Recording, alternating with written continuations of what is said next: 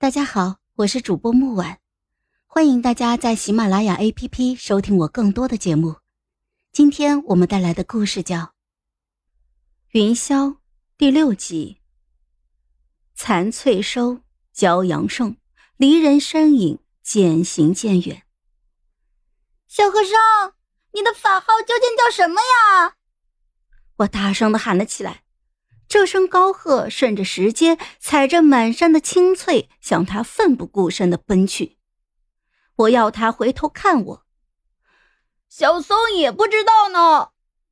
天边朗日照耀的身影转了过来，他回了头，我不自觉的勾起了嘴角。我该欣喜的，可是莫名的，我的眼角起了雾。我抬了抬手，想拂散这雾气，这雾好生邪性呀。竟是越来越浓郁，弄得我面上都湿润了起来。孟野云，你快收收你的眼泪呀！这小和尚平日里都没被你逗哭，你倒怎么先丢盔弃甲了？我索性仰头，意识到了一件重要的事情：这小和尚怎么只叫我小施主？真是生疏。和尚，我叫孟野云，下次。下次见面时，你可要告诉我你叫什么。你到时候一定一定要吃话梅，要吃我的话梅。我的声音很大，我要他听得清清楚楚。小僧可可还可以说不吃。他也很大声，我第一次听到他这么用力的说话。不行。你若不吃的话，我就把你的小羊羔子给宰了炖汤喝，分给你们山崎寺的所有和尚，叫他们破戒。师傅说我是水云山，来来去去皆自由，可怎还要被小施主掣肘？小羊羔温顺的靠在我的身畔，我肃然就不知道如何答了。正如我不知道小和尚离开不再看我一眼的脸上，其实也泪水肃然。我一直以为登上山崎寺的台阶是很长的，每次来都很费劲。可这样看去，小和尚步履明明很慢，却很快就消失在了我的视野里。不知道站了多久，感到了一身疲惫。日渐初长，天气困人。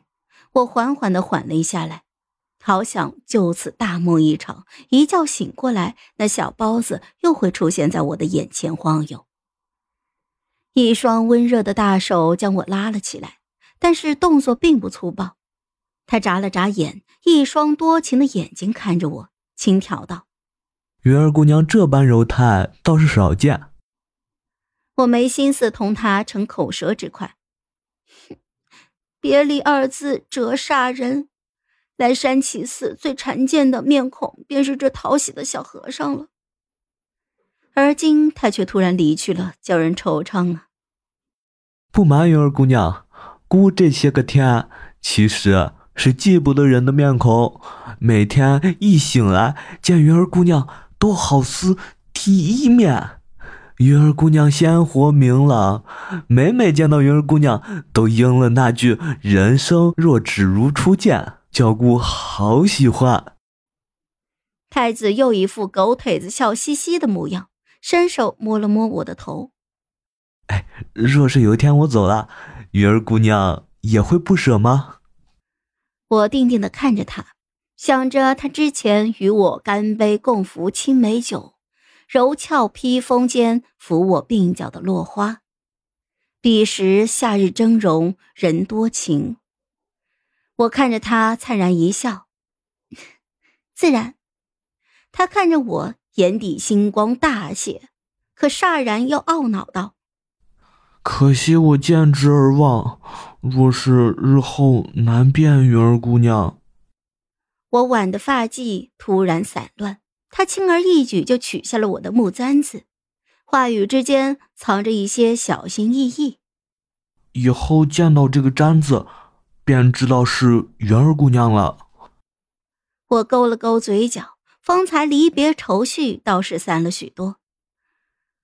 哼，可这簪子平凡，叫谁都可认去。那那君临哥哥，别后相逢，我便说与你我的名字。我难得没有叫他太子殿下，也算是遂了他的心愿。他很认真的收好了簪子，像对待一件易碎的珠宝一样。好。数日之后，古君临突然就不辞而别了，只留下了一封信，信上只寥寥的一句：“五年，我可不喜欢见姑娘家流泪。”我便守了这约，为这不告而别淡然一笑。之后几次来山崎寺，庙还是端庄的庙，人却是古板的人。悠悠今年之后，桃树下的石桌为青露所食，安不下一人。我也不再常去山崎寺了。好了，本集故事就到这儿，我们下集见，记得订阅和点赞哦。如果你有喜欢的故事，也欢迎在留言区告诉我们。